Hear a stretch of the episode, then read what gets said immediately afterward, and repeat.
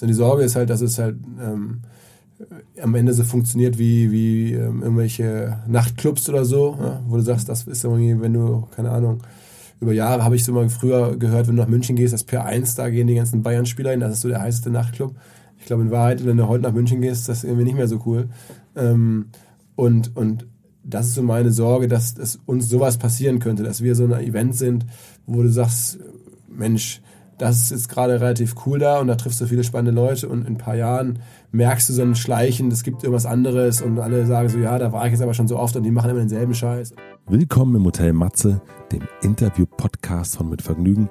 Mein Name ist Matze Hilscher und ich treffe mich hier mit großen und kleinen Künstlern und Künstlerinnen, mit schlauen Unternehmern und smarten Typen und versuche herauszufinden, wie die so ticken. Mich interessiert, was sie antreibt, was sie inspiriert. Ich will wissen, wie ihr Alltag aussieht. Ich will wissen, warum sie das machen, was sie machen. Ich will wissen, wie sie das machen.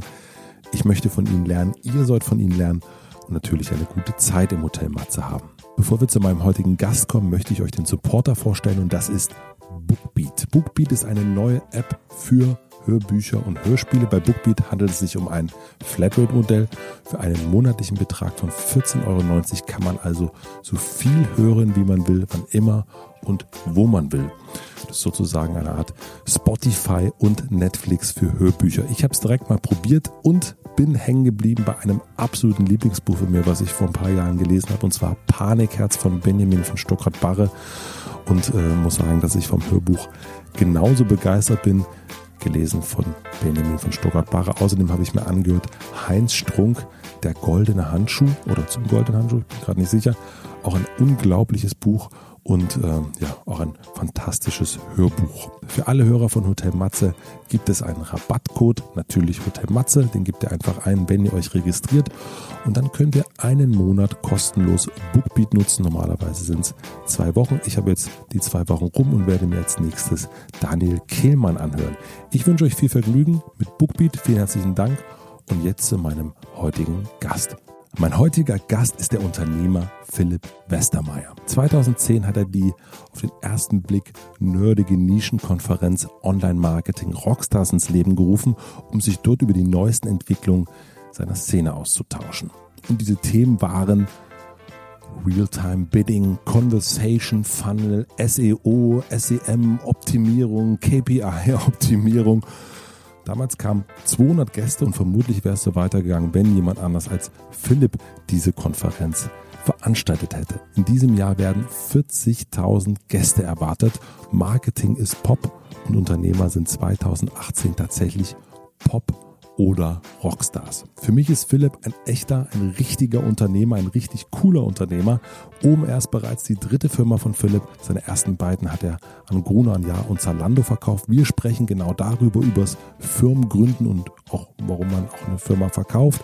Wir sprechen über Ziele, über Zahlen, über Visionen und warum die wichtig sind. Philipp berichtet von Jugendtagen in Essen, seinen Werten. Wir reden über die Herausforderung, am Ball zu bleiben. Wir reden über seine Unternehmensführung über Haartransplantation, Comedians und einsame Entscheidungen. Ich denke, dass diese Folge für alle interessant ist, die die Folgen mit Anita Tillmann, mit Joachim von Dojo, Ansgar Oberholz oder Philipp von Einon Kondom gut fanden. Also für Leute, die sich für Unternehmer interessieren, für Unternehmen und die sich vielleicht gerade überlegen, ein kleines Side-Business zu starten. Denn OMR ist damals als Side-Business gestartet und ja, da sieht man mal, was daraus werden kann. Ich bin regelmäßiger Hörer von Philips OMR Podcast und war vor einem halben Jahr auch zu Gast und freue mich deswegen sehr, dass er zu Gast im Hotel Matze war und wünsche euch viel Vergnügen mit Philipp Westermeier. Also dieser Raum ist sehr, sehr klein, dein Hotelzimmer, und es äh, heizt sich schnell auf. Absolut. Und beim letzten Mal haben wir wahnsinnig geschwitzt. heute ist ja Februar insofern. Heute ist ein bisschen anders. Ich würde mal so ganz, ganz weit zurückgehen wollen äh, am Anfang. Du bist in Essen groß geworden, ja. ist das richtig? Ja. Was warst denn du so für ein Typ in der Schule? Ähm, ich glaube, ich war so relativ normal. Also bin jetzt, ich war so ein bisschen auffälliger, schon auch lauter, so sehr sozial engagiert, auch da schon so irgendwie, ähm, ja, jetzt nicht so besonders zurückhaltend. Aber Warst du so Schulsprecher mal? Oder? Ähm, Schulsprecher war ich nicht, ne. Ich habe dann irgendwie auf unserer Abi-Party auch mit moderiert, sowas, habe irgendwie ähm, mich da schon immer auch so ein bisschen versucht einzubringen. Verschiedene Sachen, Schülerzeitungen, aber nie so, dass man so wirklich merkt, das ist ja, der ist ja ein richtiger Nerd und der hat irgendwas jetzt da gegründet oder so. Das jetzt nicht. Aber ich war schon ähm, jetzt einer der vielleicht etwas ähm, engagierteren oder, oder interessierteren, ähm, aber nicht jetzt komplett herausragend oder, oder anders oder, oder auffällig, eigentlich nicht. Also man würde, glaube ich, ne. Was hast du, was waren so deine Lieblingsfächer? Geschichte, ja? ähm, Deutsch, Englisch. Ja. Und äh, Abischnitt? Ha, ähm, ein guter Punkt. Ähm, Habe ich bislang immer so gehalten, dass ich da nicht drüber spreche. äh, weder weil es jetzt äh, so schlecht ist, noch ähm, weil es herausragend gut ist. Aber es äh, ist ganz okay. Und ich sage immer, ähm, es hat gereicht, um damals, ähm, wenn du wirklich. Äh, Steht eine Eins von oder eine Zwei? Also sagen wir mal so, ich bin ja dann hab ja angefangen äh, im Berufsleben als ähm, Assistent vom Bertelsmann-Vorstand, als mhm. ersten Job. Und alle, die so ein bisschen sich mit Personalentwicklung und so Bewerbung auskennen, die wissen, das ist jetzt schon eigentlich ein relativ schmales Nadelöhr. Eins oder zwei Jahre. also. Ja. Ja, möchte es wirklich nicht verraten. Nee, ich, ich habe es wirklich immer. Warum? Weil, Warum? Also du bist bei uns im Büro, also ne, gibt es eine Riesendiskussion, muss man dazu sagen, weil ich über Jahre auch immer die, die ähm, Annahme gehabt habe, dass die Abi-Note total interessant ist um, äh, bei der Bewerbung, um zu gucken, ob jemand für einen Job geeignet ist oder so. Und ähm, äh, dann habe ich halt immer auch gesagt, okay, schlechte Abi-Note wird wahrscheinlich nicht passen und, und brauchen wir nicht einladen oder so. Und das habe ich mir die letzten Jahre so ein bisschen äh, zurückgedreht, weil ich halt einige Fälle kennengelernt habe, wo ich dachte, krass, wie hilfreich diese Leute sind, wie gut diese Leute sind, und aber haben keine guten Abis. Hm. Und, ähm, ich habe nicht mal Abi. Äh, also ich war da so ein bisschen eine ganze Weile lang eher so auf dieser Konzernberatungsspur und dachte immer, Abi-Note ist alles. Und ähm, das hat dann auch zu vielen Diskussionen geführt, auch im Freundeskreis immer, wenn man aber so zu kam, war da, oh, riesen, äh, gibt es ja verschiedene Läger. Und ähm, da habe ich dann irgendwann angefangen zu sagen, ich rede da eigentlich gar nicht mehr drüber, äh, sondern ich gebe dann halt immer, wenn es wirklich jetzt jemand hart rumnervt, dann sage ich immer, ähm, okay, ich habe irgendwie einen sehr vernünftigen Job-Einstieg Gott sei Dank damals geschafft und, und das halt auch mit viel Glück, aber so ganz ohne wäre es auch nicht gegangen. Ähm, ohne dass du sagst, warum äh, sagst du es nicht? Also was ist so? Ja, einfach so, um da jetzt nicht noch weiter angreifbar zu sein in der Diskussion. Ist das so ein, so, ein, so ein Thema, dass man, also ist das so ein Messstab, ein Maßstab? Ähm, also es ist natürlich so in der BWL-Welt, in der ich damals groß geworden bin, war das schon wichtig, ja. Echt? Krass. Ja, klar, ich meine, es gab doch damals, weiß ich noch genau, da, ähm, wenn du jetzt, sagen wir mal, jetzt ein Abi hattest, ohne, ohne Wertung, jetzt einfach nur so von 2,8 oder 3,0 oder so. Da hattest du bei einer Top-Unternehmensberatung, wärst du niemals reingekommen. Bei Bertelsmann ehrlicherweise auch nicht äh, in, in so einen Job. Das, hm. das, das ist ja, ich weiß nicht, ob es heute noch so ist, aber das war, äh, ich würde mal sagen, heute, wenn ich mir angucke, wie so eine Rocket da irgendwie heiert, so mit den ganzen WHU-Lern und so, ähm, das ist, die haben ja auch alle vernünftige, aber die meisten vernünftige Abis, zumindest die Genera meine Generation, die, die, ich so kenne. Ähm, das ist in der, so einer klassischen Wirtschaftskarriere ist das, glaube ich, nach wie vor, zumindest für den Einstieg, ähm, schwierig. Später ist es dann vielleicht auch egal, dann merkt man, was die Leute wirklich können. Aber für den Einstieg, ähm, also jemand, der jetzt, keine Ahnung, zum BCG oder so möchte und hat halt. Was ist die BCG? BCG, diese Boston Consulting Group, hm. diese, eine der, der, der größten Unternehmensberater oder McKinsey oder sowas halt, ne? Ich glaube, das ist bis heute so, wenn du da nicht ein Abi hast, wo zumindest eine Eins vorne ist, brauchst du dich da nicht anstellen. Ich glaube, ist so mein, mein Gefühl, das war damals relativ unausgesprochen klar. Und, und da habe ich natürlich gedacht, ja, wenn die das so sehen, äh, als wir dann Startups hatten und Leute eingestellt haben, braucht es ja auch andere Jobs, da war auch klar, nicht für jedes Profil macht das Sinn. Aber in einigen Profilen ähm, war das so. Und es ist bis heute ist es halt zumindest kein schlechter Indikator für bestimmte Fähigkeiten. Also jemand, der jetzt ein sehr gutes Abi hat, der kann ein paar Sachen auf jeden Fall schon mal irgendwie. Jemand, der ein ähm, schlechtes Abi hat, der ist einfach komplett unausrechenbar. Der kann richtig gut sein, aber es kann auch bis heute so sein, dass der manche Sachen oder die Sachen, die man braucht, dann auch nicht kann. Ne? Mhm. Und jetzt mal unabhängig von, von Schulnoten, was hast du so in deiner, in deiner Jugend, was, was waren so Sachen, die dich begeistert haben? Ähm, ich habe Fußball gespielt im Verein. Welche Position? Äh, ich habe so eine richtig feste Position habe ich nie gefunden, immer eher defensiv als mhm. offensiv. Ähm, aber ich war kein guter Kopfballspieler, obwohl ich 1,90 bin. Ähm, also auch für Defensiv auch nicht so richtig ideal.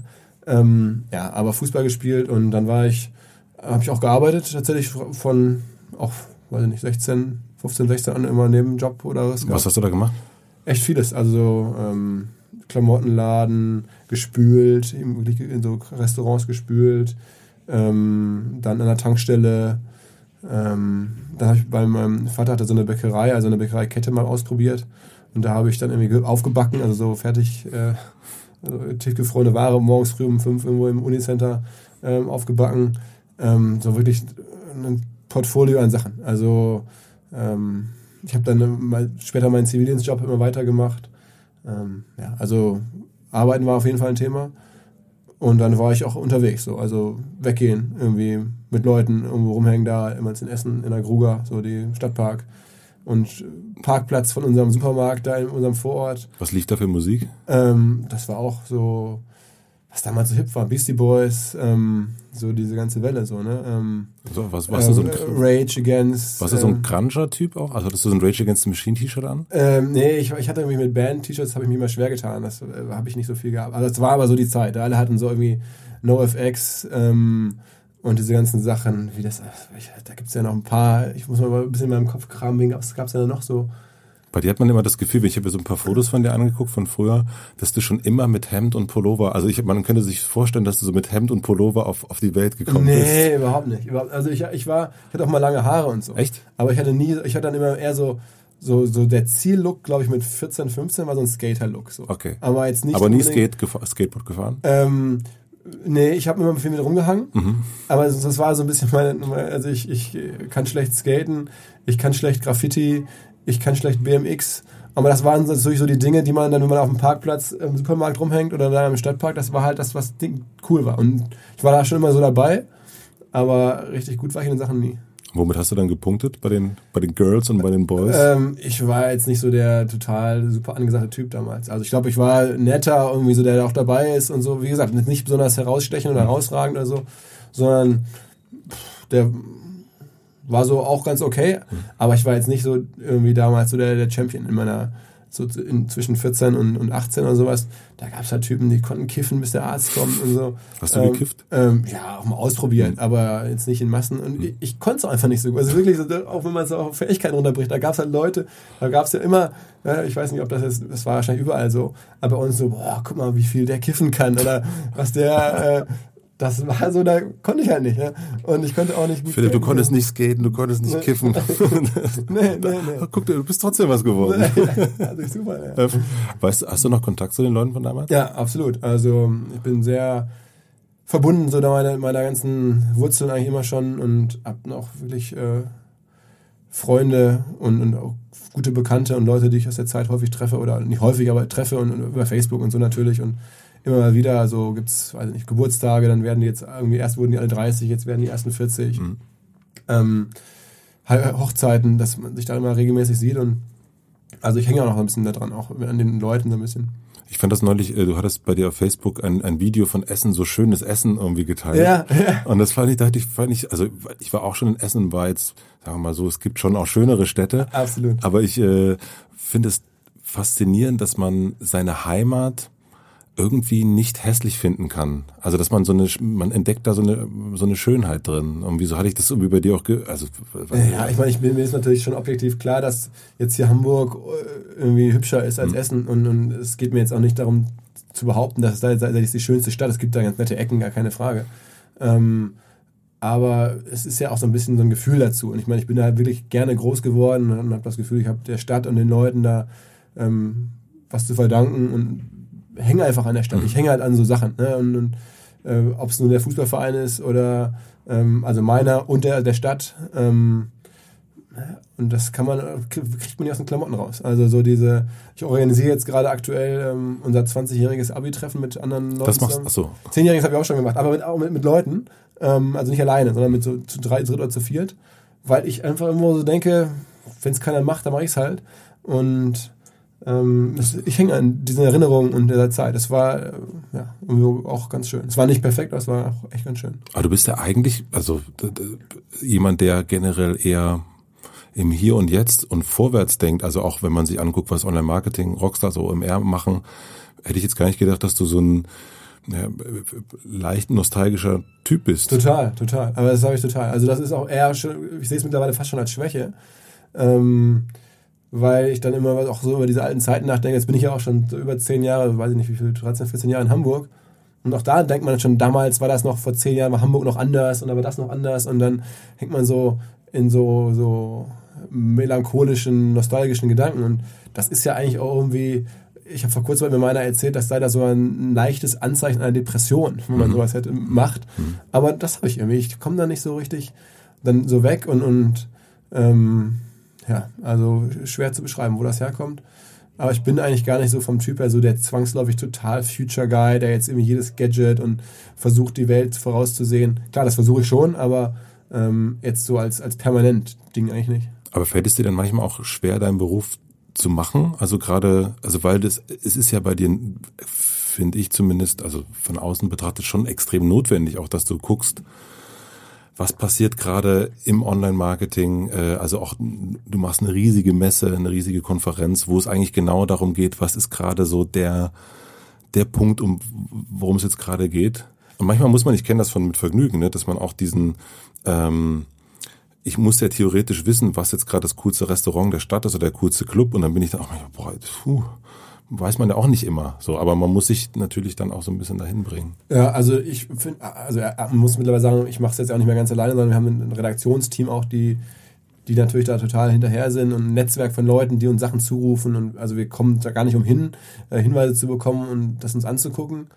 Ähm, aber ich mach, das mache ich schon auch sehr gerne. Es beschäftigt sich ja mit einem, einem Themenbereich, mit dem ich mich gut auskenne, jetzt äh, Marketing, Medien, ähm, so diese Consumer Internet. Mhm äh, diesen Bereich ähm, finde ich dann auch irgendwie noch spannender. Ich, jetzt so sagen wir, wenn ich jetzt so ein Venture Capital Typ wäre, die haben ja auch diese Aufgabe, also Wagniskapitalgeber, die Zukunft ein bisschen zu erkennen.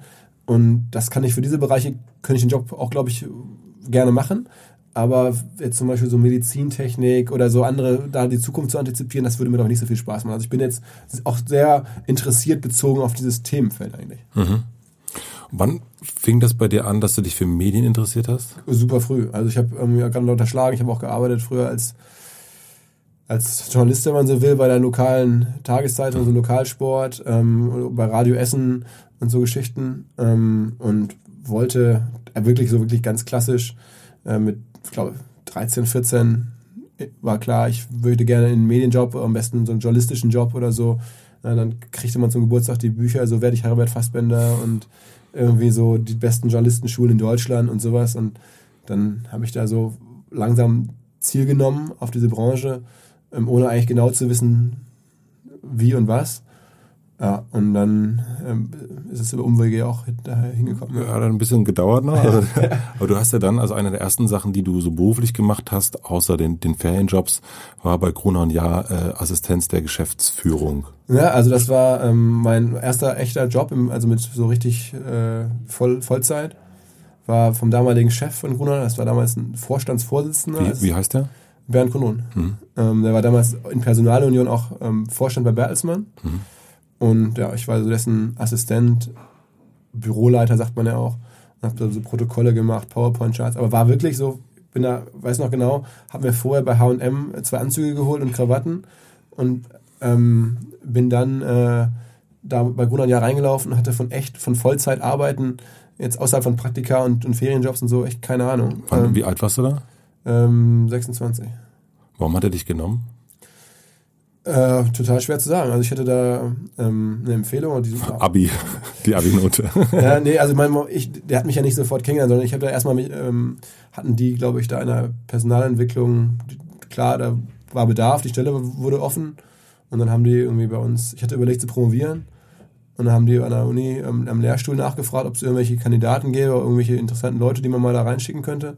Und da hat mein damaliger Professor gesagt, hier Mensch, hier ist der Westermeier, den hier können wir mal, könnten Sie sich mal anschauen.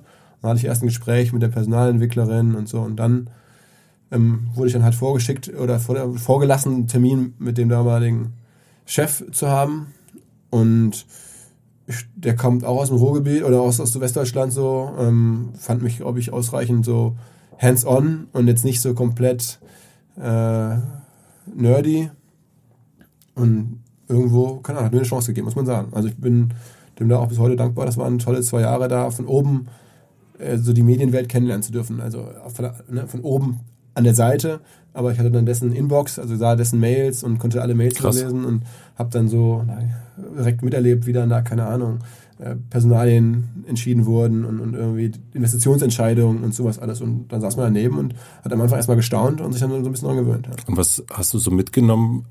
Gibt es so eine Sache, wo du merkst, ah, das habe ich noch, weil ich damals das gemacht habe, deswegen mache ich das so und so? Ähm, ich glaube, man äh, kopiert automatisch. Äh, das war ja schon eine sehr auch enge Beziehung, zwei Jahre lang wirklich für den zu arbeiten und so ein bisschen zu antizipieren, was macht der, was braucht der in Termin, was braucht er für Informationen, wie kann ich den Job auch gut machen, wie kann ich jetzt äh, da positiv auffallen. Man will ja auch dann natürlich sich empfehlen, möglicherweise für weitere Schritte in, in der Karriereleiter und so. Und da war ich dann schon sehr, sehr aufmerksam.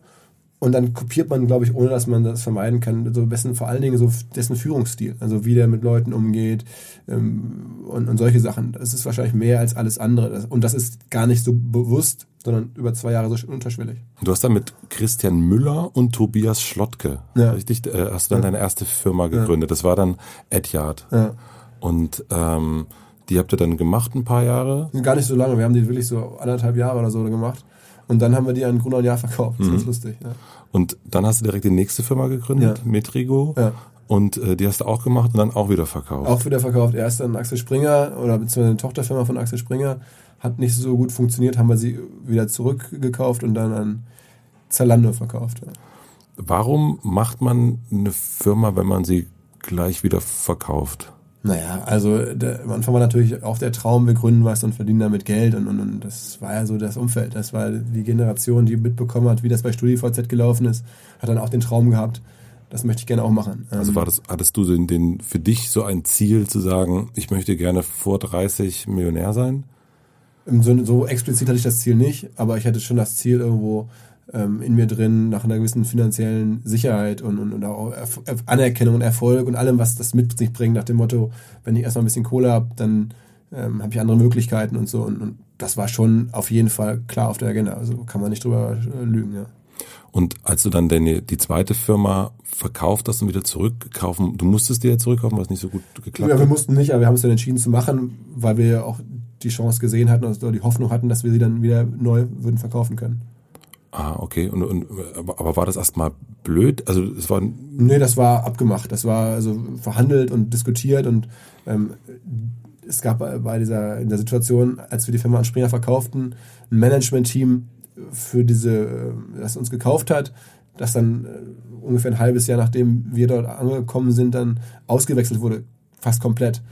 Und ähm, das neue Management-Team, ein Engländer, ähm, sagte dann mehr oder weniger, was ihr hier macht und diese Vision mit euch hier, die teilen wir so nicht, das passt so nicht zu uns. Wir müssen jetzt eine Lösung finden. Und dann war die Frage, werden wir an jemand anderen weiterverkauft oder was passiert da jetzt? Und dann haben wir halt selber über das Szenario nachgedacht, zu gucken, ob wir selber zurückkaufen können. Und ähm, hatten am Ende ist es dann so gelaufen, ja. Was ist das für ein Gefühl, wenn man dann am, also bei Metrigo, als es dann an Zalando verkauft worden ist, wenn man dann so seine Unterschrift runtersetzt, der Vertrag überwandert ähm, und man hat dann, man hat das dann gemacht, was man sich vorgenommen hatte. Kannst du das, kannst du dich noch an den Moment erinnern? Ähm, ja, ja, absolut. Ähm, wobei ich äh, das, äh, man ist dann auch voll voller Themen, man hat ja dann irgendwie verhandelt und musste dann im Notartermin auch auf Sachen achten oder wollte auf Sachen achten, hat immer über Sachen gesprochen. Das war jetzt bei mir nie so, in all den Deals ni- nicht. So, so, diesen Königsmoment, wenn man das immer so sieht, keine Ahnung, jetzt unterschreibt irgendwie ein Fußballer einen Vertrag und dann wird das so zelebriert. Man ist, äh, bei mir war das so, ich war da immer auch sehr angestrengt, das waren oder sehr konzentriert und jetzt gar nicht so locker in Feierlaune, sondern vor allen Dingen war auch klar, es wird ja jetzt auch erst sehr viel erwartet. Jetzt verkauft man eine Firma, damit ähm, ist jetzt eigentlich äh, klar, für mich ist das nicht, oder für uns war das in der Sekunde schon sehr hilfreich, aber gleichzeitig war klar, die Erwartung aller Parteien, auch an- meine an mich selber oder an uns alle selber war, jetzt geht die Arbeit weiter los. Jetzt haben wir gemeinsam Pläne und Hoffnungen gemacht und am besten möchte man am nächsten Tag dann beweisen, dass man jetzt auch, dass der Kauf auch richtig war und dass das alles eine richtige Entscheidung war und ähm, sie sieht dann auch wahnsinnig viel Arbeit vor sich. Also ich glaube, da bin ich dann auch viel zu diszipliniert, so ein bisschen preußisch. Und wenn dann die Fußballer halt lachen und sagen, jetzt habe ich einen geilen Vertrag unterschrieben und sich nicht darüber Gedanken machen, dass jetzt ja auch erwartet wird, dass die nächsten drei Jahre lang auch Torschützenkönig werden, bestenfalls, oder die Mannschaft irgendwie nach oben schießen, da ist man dann vielleicht befreiter. Oder das ist irgendwie, ich war da schon irgendwie auch so ein bisschen eher beschwert und dachte mir, okay, wie kriegen wir jetzt das hin, dass wir jetzt das, was alles hier in dem Deal drinsteckt, an Vision und Hoffnung auch wirklich am nächsten Tag realisieren können. Und ähm, insofern war das jetzt kein so ein Befreiungsfeiermoment. Bist du jemand, der dann selber sich den Druck macht oder also kommt das von dir oder kommt das auch von außen? Wie, wie, wie tickst du da? Also ich habe von außen eigentlich nie auch echt Druck bekommen. Also weder von meinen Eltern noch von irgendwem. Also der Druck, den ich, den ich habe, den habe ich aus vielleicht von Impulsen von außen natürlich, aber habe ich selber mir gemacht und irgendwo dann eher indirekt angenommen. Also klar, mein, mein, na klar, meine Eltern würden sich freuen, wenn's, wenn ich gut klarkomme so. Und äh, je besser ich klarkomme, umso mehr würden die sich freuen. Das ist ja wahrscheinlich trotzdem bei den meisten so. Und das war mir auch ziemlich transparent. Aber sie haben jetzt nie so explizit Druck gemacht, ähm, überhaupt gar nicht. Und ich habe mir dann aber überall Druck hergeholt. Ich war mal ja, eine lange Zeit in New York ähm, und habe dann da auch diesen Druck, der in der Stadt ist, so erfolgreich zu sein, natürlich auch voll aufgesogen. Das war für mich eine unheimlich prägende Zeit, so von 19 bis, bis 22. Ähm, und da, wenn du da im Studentenwohnheim gelebt hast, und da einfach spülen gegangen bist und alle haben dir erzählt, ich arbeite im Büro von, weiß ich nicht, Kofi Annan und ich mache das und jenes und, und, wenn du da halt nichts anzubieten hattest, das war schon richtig scheiße. Und alle sprachen dann schon mal natürlich drei Sprachen, äh, weil die Mutter kam daher, der Vater kam daher und wenn man dann wirklich so mehr oder weniger self-made aus dem Ruhrgebiet war und konnte nur Deutsch und Englisch mit Akzent und hatte jetzt nicht den Job bei Kofi Annan, sondern erstmal so irgendwie da ein bisschen gucken, was man in der Stadt machen kann, dann kam schon Druck in mich rein. Wo kannst du den, also kannst du das nachvollziehen, woher das kommt? Für dich selber? Also wo du Also ich glaube wirklich, wenn du, wenn du mit ähm, 19 in so eine Stadt gehst und dann da dich den normalen, wie in Studentenwohnheim ziehst, dann sind dann alle so leistungsorientiert in ihren Bereichen, ähm, das, dem kannst du nicht entgehen, ne? weil du dann Leute triffst in allen Bereichen. Manche wollen dann Schauspieler werden in aller Macht, andere wollen halt UNO-Karriere machen oder UN-Karriere in aller Macht. Ähm, und das hat mich halt auch voll erwischt. Ich bin da halt hingegangen wegen einer Freundin und Frau damals mit, mit 19 und dann halt da in diese Stadt reingelaufen. Ähm, und mir war nicht klar, was dann passiert. Also richtig. Weil man, also wenn man als Tourist da für ein paar Tage ist, dann kriegt man es nicht so ab, aber wenn man dann arbeitet und äh, selbst wenn man wirklich Wasser nachfüllt, Busboy so in einem Restaurant, dann sind andere Busboys, die sind entweder wollen die auch Karriere machen, weil sie wirklich gar nichts haben, weil sie aus irgendwas Mexiko kommen, oder es sind halt irgendwelche Leute, die alle jung sind und irgendwie glauben, sie haben noch richtig, jetzt machen sich hier Tellerwäscher zur Millionärkarriere. Und das ist halt überall um dich rum. Und das hat mich, wenn du 19 bist, hat das glaub, dich, glaube ich, schon ordentlich mitgenommen. Wie ist das heute? Also jetzt so 20 Jahre später fast? Ähm, viel von dem Druck ist so ein bisschen weg, muss man sagen. Also weil man irgendwo auch ankommt und ruhiger wird und bestimmte Sachen ja auch geklappt haben. Ähm, ich habe immer noch Druck, den ich mir selber mache, obwohl er jetzt auch mal herkommt aus der Zeit oder aus so ne, aus dem sozialen Umfeld oder so, aber viel, viel, viel weniger und habe ähm, für mich sehr, sehr erfreulich ähm, in den letzten Jahren auch so dieses, man vergleicht sich und so, das hat total nachgelassen. Also bin ich jetzt äh, echt recht locker geworden. Vergleichen mit anderen Gründern? Ja, genau. Also früher, da war das halt viel stärker so, ne, dass man auch guckte, ähm, wie gesagt, fing halt an, als man da dann in der Küche merkte, okay, der kann drei Sprachen und du kannst nur eine. Äh, und, und ähm, der macht ein Praktikum bei ESPN oder so und du machst ein Praktikum oder du, du bewirbst dich gerade einen Praktikumsplatz bei irgendwo, bei irgendwie, äh, keine Ahnung. Ähm, also das war, ähm, da fing das halt an und dann, klar, da hast du mit Gründern geguckt, was haben andere so aufgebaut. Ähm, Im Konzern ist es ja auch so, die, die, die, die drei Jahre, die ich da war, dass dann halt Leute gucken, okay, ähm, was haben andere Assis dann für Karrieren gemacht oder was gibt es generell für Möglichkeiten. Ähm, und so war das schon ziemlich intensiv. Und das hat jetzt in den letzten Jahren so, wo ich auch einfach einen Weg jetzt gegangen bin, der ja recht eigen ist, ähm, kann man sich jetzt nicht mehr so gut vergleichen. Und es hat einfach irgendwie nachgelassen. Also das ist. Kannst du, weißt du noch, wo, also oder weißt du, warum es nachgelassen hat? Also gibt es irgendwie so. Weil ich auch, glaube ich, zufrieden bin mit dem, was ich mache, macht mhm. mir sehr viel Spaß. Ich habe jetzt ganz selten die, die, Situation, wo ich denke, wow, den Job würde ich jetzt eigentlich lieber machen. Ähm, oder das, was, was, was da jetzt passiert, das ähm, ist ja unfassbar, das, da möchte ich gerne dabei sein. Das habe ich jetzt bezogen wirklich auf, auf meinen Job und dann lässt das, glaube ich, automatisch an. Wenn du eine gewisse Zufriedenheit halt ziehst aus dem, aus dem Leben, plus das Alter, Kinder, ähm, ja, auch halt wieder Erfolg, der durchaus auch ein bisschen jetzt da war in den letzten Jahren, ähm, dann Aber du kannst, also im Grunde ist es ja nicht, so anders ist es ja gar nicht, weil du warst damals auch schon erfolgreich. Also du hast mit, mit äh, Ende 20 deine schon zwei Firmen irgendwie äh, an Mann gebracht, in Anführungsstrichen, aber der Druck ist ja dann trotzdem noch da gewesen, noch mal was Neues zu machen. Du hast dann OMR gegründet. Ähm, kannst du, also kannst du erahnen, warum das damals, also warum dieser Druck nicht weggegangen ist?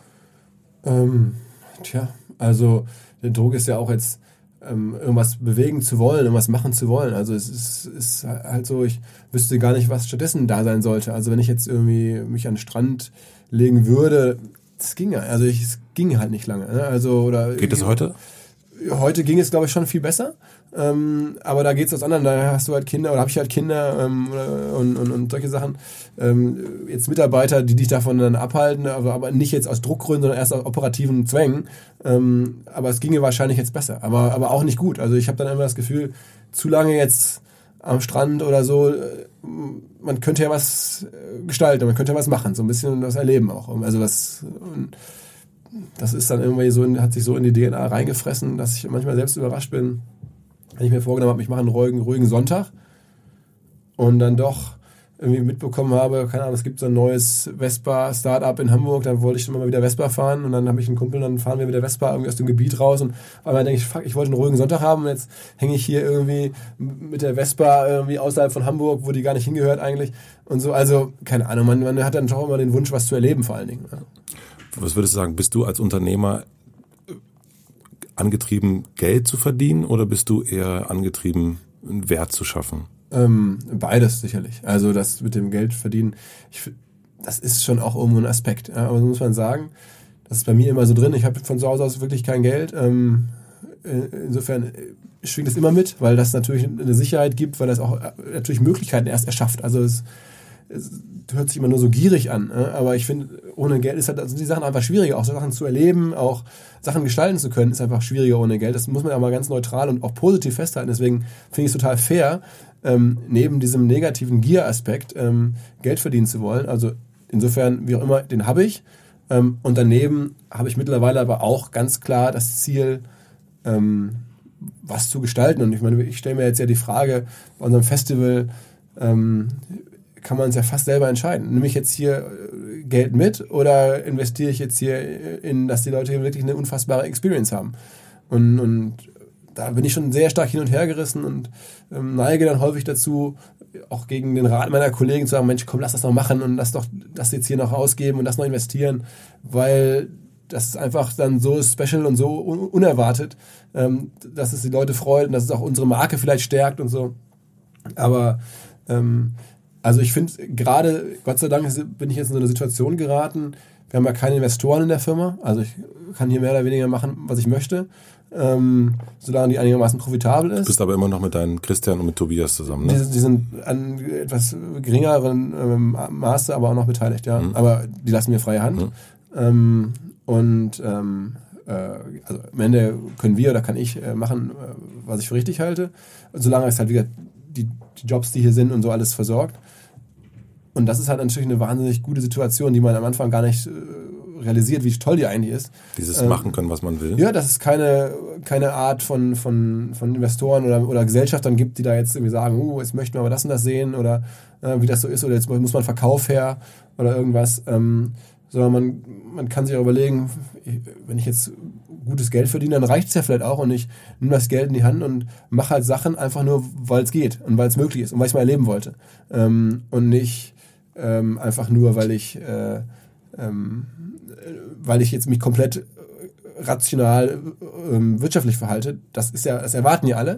Und wenn man das durchbricht, ist es schon ganz witzig. Wenn man einfach sich nicht rational wirtschaftlich verhält, sondern sagt, okay, jetzt gebe ich hier mal Geld aus, weil es geht ja. Ähm, und es hat auch keiner was dagegen. Ist das dann für dich sowas, was man dann äh, auch mal Fuck You Money nennt?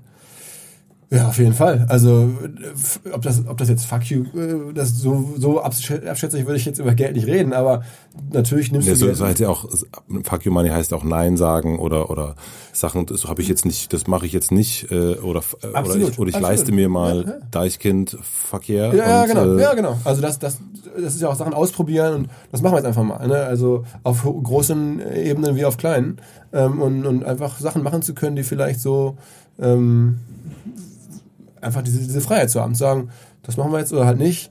Ähm, und, und nicht so richtig ausrechenbar zu sein äh, und ja auch Sachen absagen zu können. Gleichzeitig wie gesagt, möchte ich auch weiter wachsen, möchte weiter was erleben. Ich werde mich jetzt nicht komplett ähm, verrückt verhalten und sagen, morgen sperren wir die Firma ab.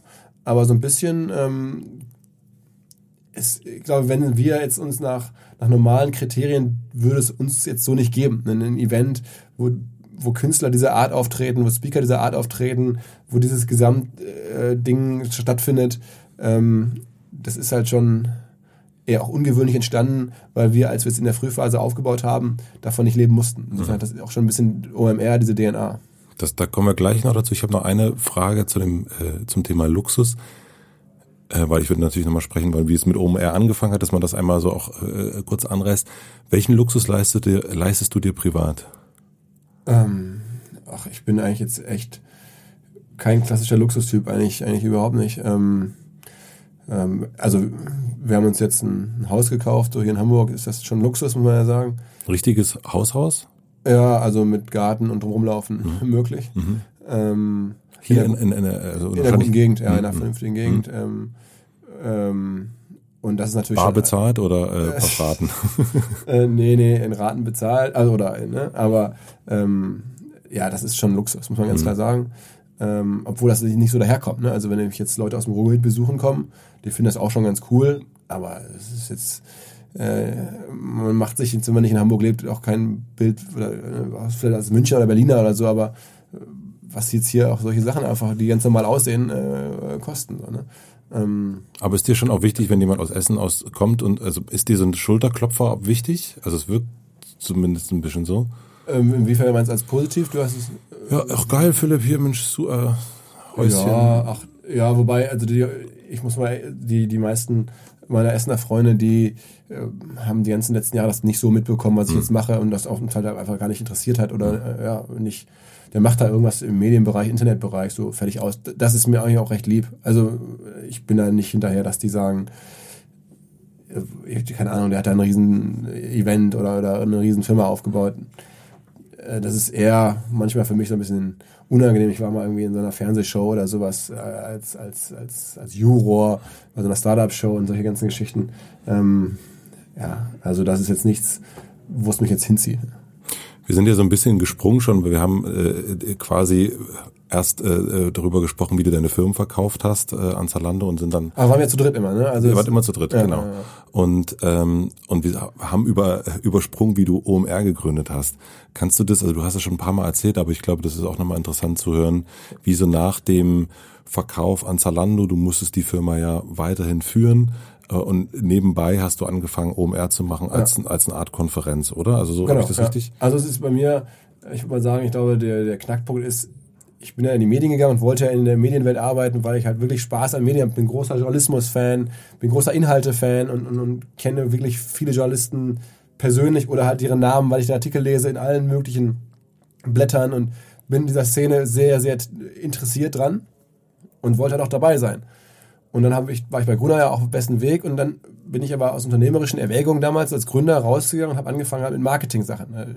Werberestplätze verkauft, ähm, dann so automatisierte Werbeflächen, Beat-Verfahren angeboten, also als B2B-Geschäftsmodell. Ähm, das sind ja Sachen, die haben mit Medien nur noch insofern zu tun, dass da irgendwelche Werbeflächen verkauft werden, aber es ist ja kein Medienprodukt mehr. Du bist da wirklich bei unserer Metrigo-Firma, zweiten Firma, das war eine sehr technologische Firma, da waren ähm, Mathematiker, Physiker ähm, in der Firma, die den Wert erarbeitet haben. Und mein Job war da Verkauf, Vertrieb und irgendwie die Kunden dafür zu, zu begeistern. Aber es hatte mit Medien naja, also das war, hätte genauso gut irgendwie, hätten wir da was anderes verkaufen können außer Werbeflächen. Das war keine Inhaltefirma. Ne? Und, ich konnte das Produkt auch nicht richtig mitgestalten, weil das war ein technologisches Produkt, ich bin kein Entwickler. Und das war trotzdem unternehmerisch vollkommen richtig. Es war ein, ist ein spannender Markt, da ist Wachstum, da wollte ich ja gerne dabei sein, das, das erschien auch lukrativ und richtig. Aber es hat halt das gefehlt, warum ich eigentlich in diese Branche oder was mich eigentlich so ein bisschen auch, glaube ich, ausmacht. Und dann habe ich gesagt, okay, ich möchte noch irgendwie so eine Baustelle haben und dann ein bisschen nebenher was, was machen. Und dann habe ich ja angefangen, diese Konferenz, weil eine Konferenz ist ja am Ende ein Medienprodukt. Du musst kuratieren, du musst äh, inszenieren. Das ist ja wirklich wie, wie eine Fernsehsendung machen oder wie ein Heft machen oder sowas. Ähm, und, und, so war das sozusagen für mich so, ein, so, eine Chance, nebenher in dieser Branche was zu machen. Mit den Inhalten dann aus der anderen Welt, zum Teil auch, ähm, aber auch zu mischen. Ähm, und so ging das dann als Hobby wirklich los. Äh, als Event für unsere Kunden, für Freunde, für Leute, die mal sagen, Mensch, du machst doch dieses Online-Marketing, ich will auch bei Google nach oben kommen, kannst du mir mal helfen? Kann ich nicht mehr allen helfen? Also habe ich die dann zum Event irgendwie eingeladen oder kannst du hier ein Ticket kaufen oder so. Und, und so ging das los. Und dann jahrelang war das halt eine Nebenbaustelle, ein Hobby von mir. Und die beiden anderen Jungs haben mir den Rücken freigehalten und fanden das okay. Und es hat auch am Anfang immer eine Kleinigkeit reingespült, aber hat auch irgendwie Sachen ermöglicht, ähm, Kunden begeistert. Und dann haben wir halt Kunden gewonnen darüber oder so. Also für die. Ne, für Mitrio, äh, genau, genau. Ja. Und ähm, so war das äh, gedacht. Oder so war es eigentlich gar nicht gedacht, sondern war das einfach entstanden. Und, und gedacht war da gar nicht viel dabei. Und dann habe ich aber irgendwann gemerkt, wow, das Interesse daran ist schon recht groß. Ne? Und wie wir es aufgezogen haben, so ein bisschen ähm, ja, ungewöhnlich, allein fängt schon beim Namen an, der ein bisschen ungewöhnlich ist, aber auch so mit Musikern dazwischen und dann irgendwie ungewöhnlichen Locations. Das war von Anfang an ja auf kleinerem Niveau immer schon so die DNA des Ganzen. Und äh, das hat die Leute begeistert. Dann habe ich gesehen, es, hat, es wuchs immer weiter und es gab Interesse, ob wir nicht auch im restlichen Jahr irgendwie äh, verfügbar sein könnten oder erreichbar sein könnten, außer halt einmal nur mit ein paar Tage. Und dann ähm, ja, haben wir angefangen, ein Portal zu eröffnen, einen Redakteur einzustellen und dann ging es Schritt für Schritt. Redakteur, Portal, Jobbörse, Seminare, ähm, was man halt dann so, um eine dann anfangs, anfänglich wachsende Medienmarke herum aufzubauen. Also ist vielleicht ein bisschen eine blöde Frage, aber ich habe mich natürlich schon mal gefragt, warum zum Teufel habt ihr euch Online-Marketing-Rockstars genannt? Also jetzt für mich, ich war ähm, dieses Jahr oder letztes Jahr das erste Mal da. Also eigentlich ist es ein komischer Name. Also ist es auch ein Name, der uns auf der einen Seite super viel geholfen hat, weil der natürlich interessant ist und Leute edgy und, und komisch und Leute das jetzt angucken und nach was Interessantem klingt und Leute auch lockt auf die verschiedensten Arten. Ähm, auf der anderen Seite ist es natürlich auch ein Name, der jetzt für aus der Sicht von coolen Leuten irgendwie schon ziemlich uncool ist, weil es irgendwie äh, häufig unterstellt, dass wir uns selber als Rockstars bezeichnen würden, weil wir irgendwie mit diesem Wort arbeiten. Ähm es hat so ein bisschen was von diesen, was ich früher auch ganz komisch fand, Jägermeister Rockliga oder irgendwie so ein, so ein, so ein, das ist irgendwie so, ja. Ja, also du, also niemand, der jetzt ähm, weiß ich nicht, äh, wenn du jetzt Jay-Z bist, dann glaube ich, kommst du nicht mehr daran vorbei, von dir selbst als Star zu sprechen. Mhm. Aber coole Leute tun das ja eigentlich nicht. Und, und ich erst recht nicht oder wir erst recht nicht. Wir haben natürlich nicht die Selbstwahrnehmung, dass wir Rockstars sein oder irgendwer von uns oder ähm, dass auch Online-Marketing natürlich nichts mit Rockstars direkt zu tun hat, ist mir auch klar. Ähm, und dieses, dieser Begriff Rockstar ist ja irgendwie so entstanden ähm, bei uns jetzt, weil halt mittlerweile das ja so ein bisschen auch inflationär auf alles draufgestöpselt wird. Ne? Politiker, ähm, Autoren, äh, irgendwie können alle Rockstars sein. Ähm, Sportler und ähm, dann, hab, dann war es ja sogar so, dass ich mich früher mal Leute angesprochen habe, sag mal, kennst du irgendwelche geilen Softwareentwickler, so richtige Rockstars? Also, also gemeint für Softwareentwickler. Wenn eine Berufsgattung keine Rockstars ist, dann ist es Softwareentwickler. Aber trotzdem war da irgendwie dieser Begriff und bei Online-Marketing fing es dann auch an, dass Leute sagten, irgendwie, die das besonders gut beherrschen, seien halt Rockstars. Und so habe ich dann dieses Wort aufgeschnappt und ähm, das zusammengestöpselt. Aber ähm, natürlich ist das ein bisschen schräg und äh, wir haben ja jetzt auch in den letzten Jahren, auch um die Marke ein bisschen breiter aufzustellen, ein bisschen hoffentlich langlebiger zu machen, auf OMR gewechselt ähm, und das ähm, darunter gehängt, ähm, weil ich auch es irgendwie leid war, immer, dass Leute mich auf irgendwelchen Veranstaltungen begrüßen oder ankündigen, sogar sagen, hier kommt der Rockstar und boah, ey, so sehe ich mich nicht, das bin ich nicht, das hat damit auch nichts zu tun. Ähm, wir machen am Ende sind wir ein Business-Event, ne? das muss man schon sagen. Das ist zwar lustig und da treten noch Bands auf und da ist so ein richtig tolles Erlebnis, aber es ist ein Business-Event. Und das ist mir vollkommen klar. Also insofern ähm, habe ich eine hoffentlich äh, einigermaßen vernünftige Selbstverantwortung. Nervt dich das? Diese, also bist du jetzt so denkst, oh fuck, hätten wir uns mal anders genannt? Nee, ich weiß sehr den Erfolg dessen und dass es gut funktioniert hat so und finde OMR auch eine geile Marke mittlerweile, wenn man sich unser Logo anguckt und OMR. Sieht gut das aus. Das klingt ja. gut, das ist alles gut. Ähm, und ich verleugne auch unsere Wurzeln da natürlich nicht. Ich finde, wir machen ja, unser Online-Marketing ist ja auch unser Kernthema. Nur was ich halt nicht möchte, ist halt irgendwie so eine Marke, die heute mal hip ist und dass wir dann so irgendwie so eine Marke sind, wo äh, in, in 20 Jahren ich noch irgendwie angesprochen werde, da ist ja der Rockstar, so keine Ahnung, das äh, kann ich, kann ich gut verkraften, aber ähm, es ist natürlich jetzt äh, auch ein bisschen, äh, dann irgendwann gebraucht. Woher kommt so dein, dein Wunsch, dass das immer noch größer wird? Im letzten Jahr ähm, waren 27.000 Leute da und in diesem Jahr habt ihr euch als Ziel 40.000 gesetzt. Also ein bisschen ist es auch Notwendigkeit, muss man sagen, weil wir jetzt mitspielen, ähm, zwangsläufig mit 27.000 Leuten war das so, oder auch da mit 20.000 oder so ist das schon so, in einer weltweiten Liga von Events äh, für, für Digitalthemen. Und, ähm, Was sind die anderen Events? Das ist ähm, in, das, das Web Summit mhm. in Lissabon, das ist ähm, die Demexco in, in, in Köln, das ist das Cannes Festival in Cannes, ähm, das ist was wie die Advertising Week in New York, vielleicht sogar die CES in Las Vegas, Mobile World Congress in Barcelona, also Sachen. Und um in dieser Liga mitspielen zu können, brauchst du eine gewisse Größe. Sonst nehmen dich halt Werbekunden eher so als regionales Event wahr. Und 40.000 ist dann eine magische Grenze oder 45.000 sowas, wo du dann, glaube ich, weltweit gibt es zehn andere Events in dem, auf dem Niveau für Digitalthemen. Und das war klar, da müssen, für mich war das relativ klar, da müssen wir rein, um halt die Relevanz halt auch über die Grenze hinaus zu haben. Denn wir sehen, wir können uns jetzt nicht mehr rein als deutsches Event sehen, wir müssen uns irgendwie als, als internationales Event sehen.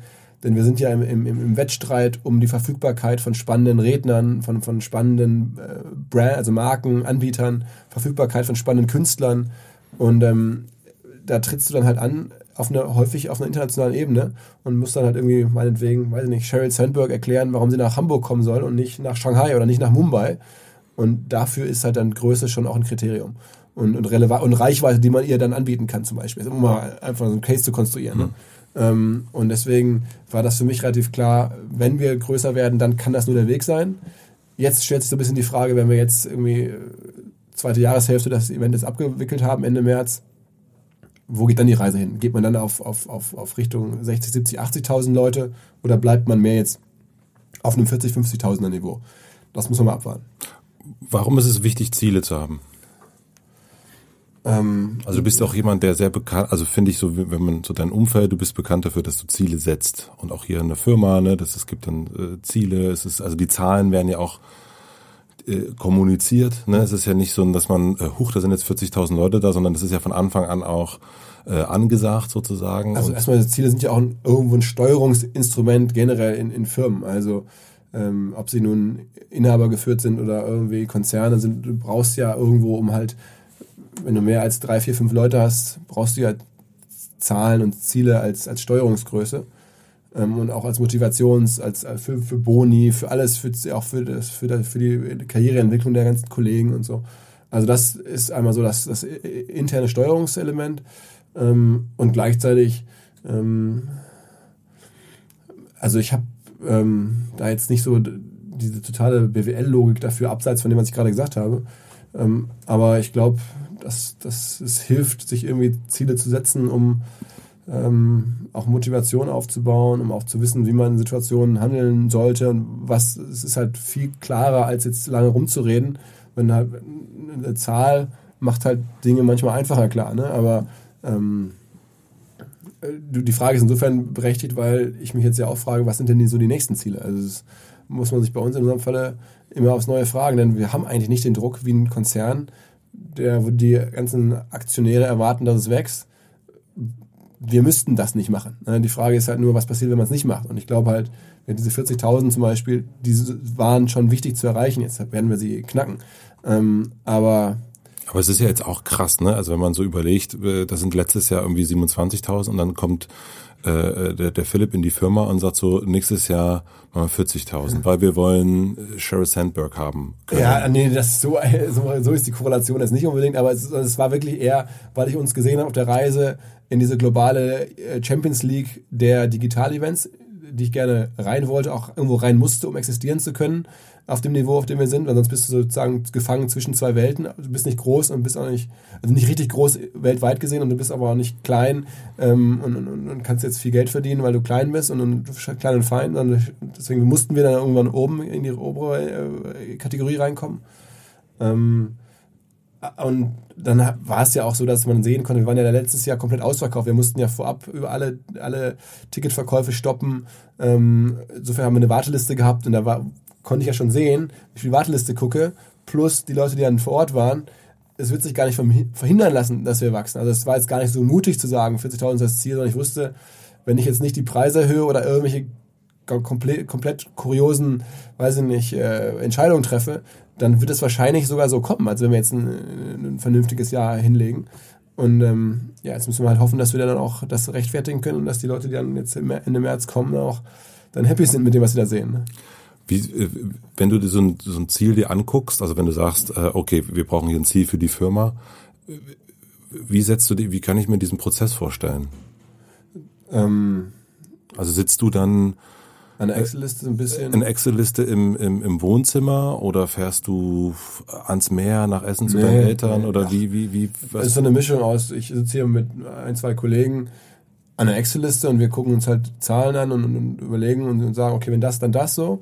Ähm, das ist die eine Hälfte und die andere Hälfte ist, ich äh, gehe, weiß ich nicht, normalen, das normale Lebensweg so, mal ins Fitnessstudio oder mal irgendwie spazieren oder mal Zähne putzen so. Und denke dann im Hinterkopf so ein bisschen drüber nach und jongliere so die Gedanken.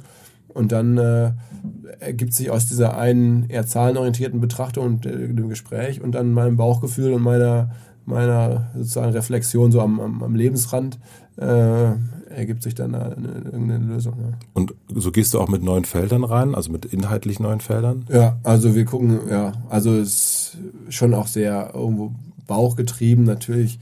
Ähm, Versuche ich sehr eng am, am Puls zu sein, wissen, was so jetzt mhm. gerade im, im, gerade im Bereich Events, Publishing, an, an neuen Internetfirmen im, im Consumer-Bereich passiert und wenn man da eng dran ist, auch viel mit Leuten spricht, viele Leute oder viele Akteure kennt und weiß, warum sie was machen, dann ähm, hat man ja auch ein gutes Bauchgefühl. Warum muss es immer mehr sein? Äh, muss es ja nicht. Also ich bin jetzt äh, in bestimmten Situationen, wie gesagt, gibt es halt, glaube ich, gewisse äh, Zwänge, aber ich bin total jetzt auch dabei, mich daran zu gewöhnen, dass es auch mal, auch mal sagen kann, wir machen das so, weil es so für uns okay ist und wir haben nicht irgendwie diesen äh, diesen totalen Wachstumsdrang und Zwang. Ähm, also ich versuche da gerade selber so ein bisschen den Weg. Also, aber dass es jetzt immer mehr sein muss, die Entscheidung habe ich nicht getroffen. Hast du sowas, siehst du, gibt es so einen Endmoment für dich, für, für OMR im, im Kopf, wo du denkst, so, das wäre so ein... Also eine, eine Sorge gibt es. Die Sorge ist halt, dass es halt ähm, am Ende so funktioniert wie, wie ähm, irgendwelche Nachtclubs oder so, ja, wo du sagst, das ist irgendwie, wenn du, keine Ahnung, über Jahre habe ich so mal früher gehört, wenn du nach München gehst, das P1, da gehen die ganzen Bayern-Spieler hin, das ist so der heißeste Nachtclub. Ich glaube, in Wahrheit, wenn du heute nach München gehst, ist das irgendwie nicht mehr so cool.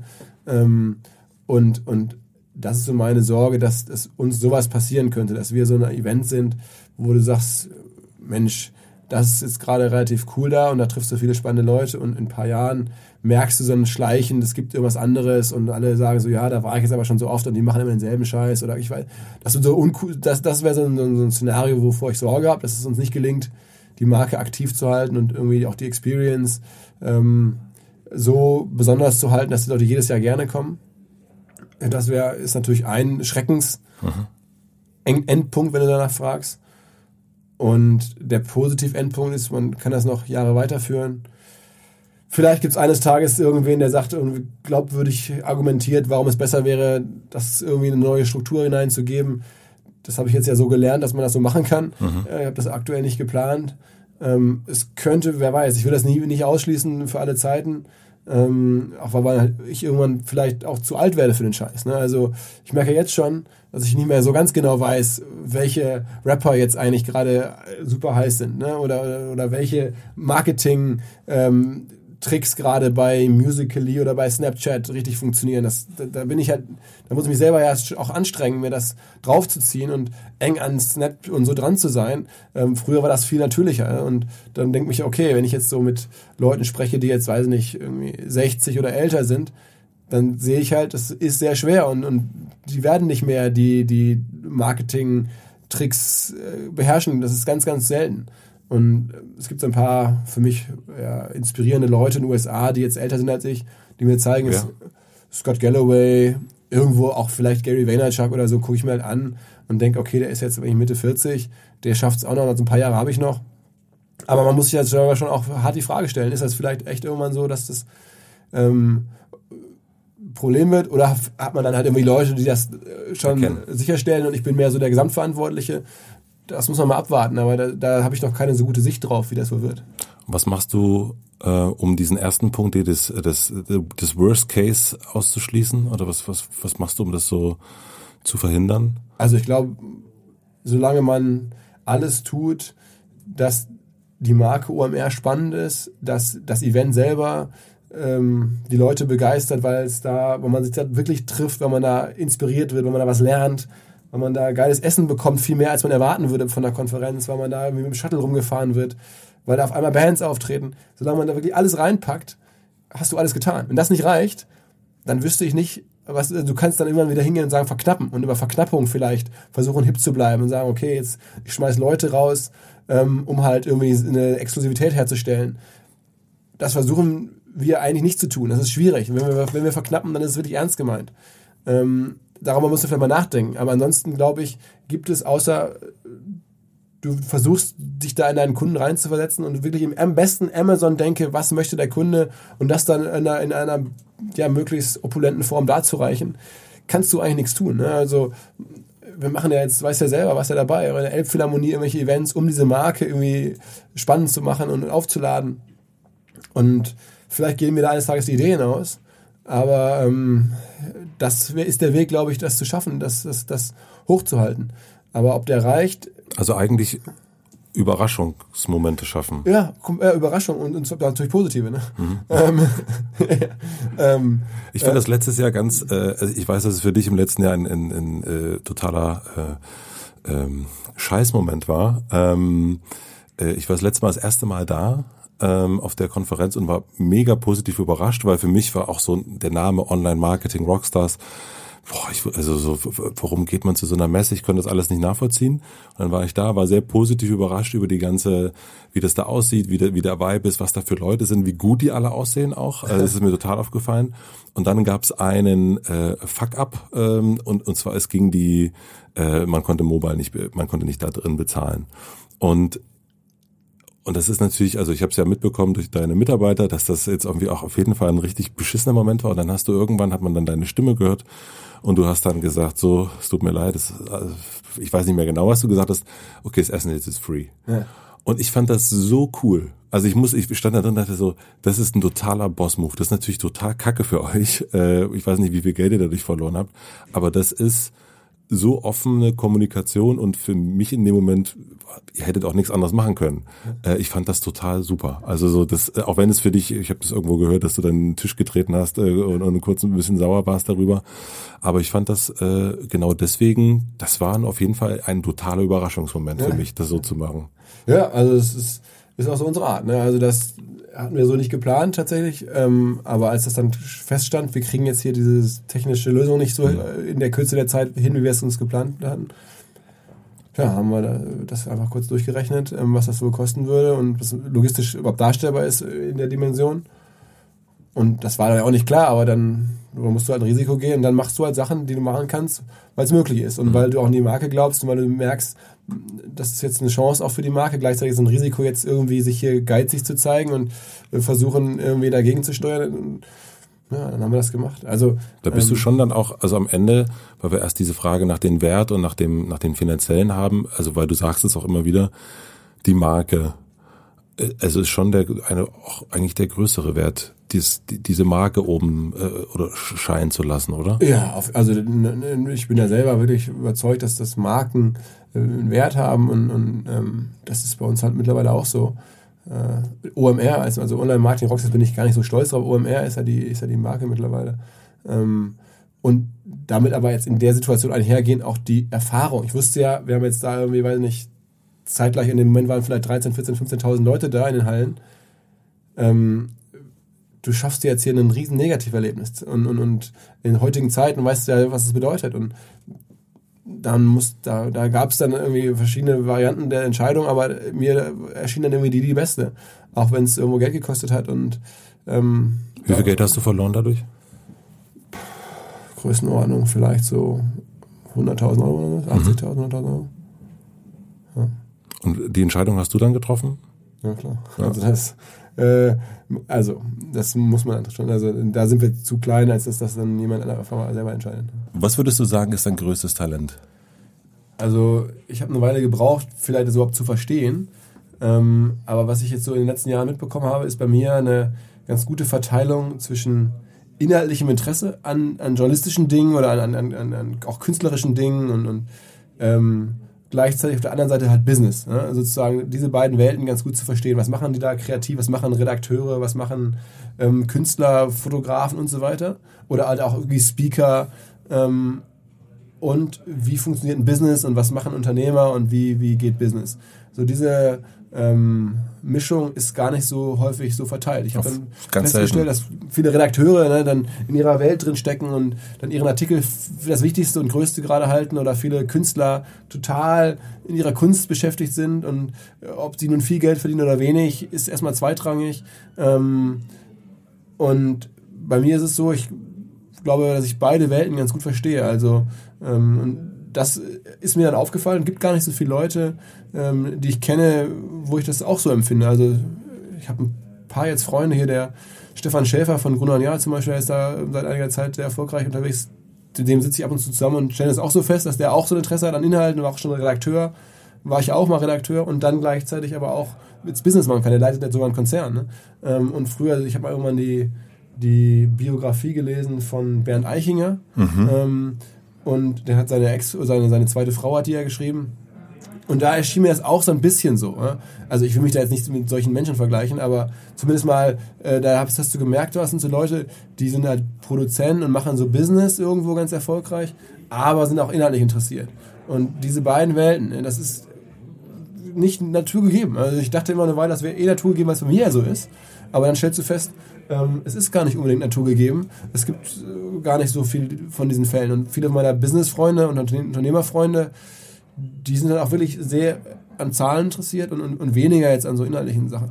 Aber also ich will da auch niemandem Unrecht tun. Die, sind, die lesen natürlich auch Bücher, und so, aber sie haben jetzt nicht so den, den Drang, selber kreativ zu arbeiten. Die sind dann mehr so ähm, in ihren Businesses und ihren, in ihren kompletten äh, Modellen drin und jetzt wollen halt nicht so ein, so ein Medienprodukt erzeugen. Aber ist es für dich dann auch manchmal schwierig, ähm, weil es sind ja eben auch zwei äh, Herzen, die da in der Brust schlagen. Ne? Also diesen, das ist der, das ist der eine ist der Künstler und das andere ist dann der der BWLer vielleicht. Ähm, die so, weil das sind ja auch Sachen, die sich eigentlich so gerne auch mal bekämpfen. Also gibt es da auch bei dir so manchmal so intern, klar. wo du merkst? Ja, also ich, klar, ich, wenn ich jetzt merke, wie, wie ich jetzt zum Beispiel ich mache jetzt selber eine Präsentation äh, bei, bei OMR, ähm, dass ich dann da recht viel Zeit reinstecke und dann denke ich mir, Mensch, ich könnte mich auch um andere Sachen äh, kümmern.